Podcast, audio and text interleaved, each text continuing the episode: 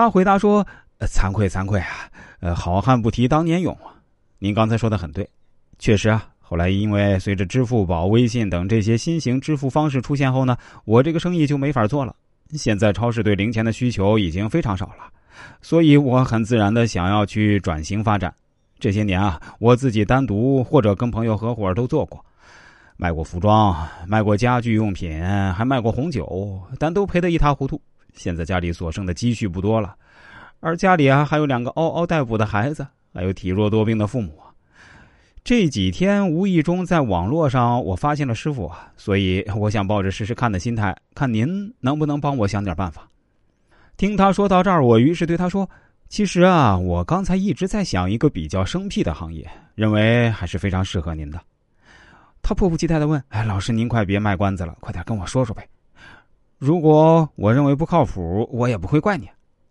我问他说：“那你以前经常跟超市打交道，说明你手上还有超市的各方面资源。”他回答说：“当然有啊，而且我们整个城市稍微大点的超市啊，我都能够联系上。这一块的业务，我实在是太熟悉了。”我说：“那就好。其实啊，你可以考虑开个超市临期食品专卖店，同时结合线上营销，比如多拉一些群，发发抖音之类的啊。”这个行业的需求量还是很大的，毕竟中国大部分老百姓普遍还都不是很富裕，而且这里的利润率还比较可观。他迟疑了一下，对我说：“哎，还别说，我还真的能够做这个项目啊！哎，这种临期食品应该不会吃死人吧？”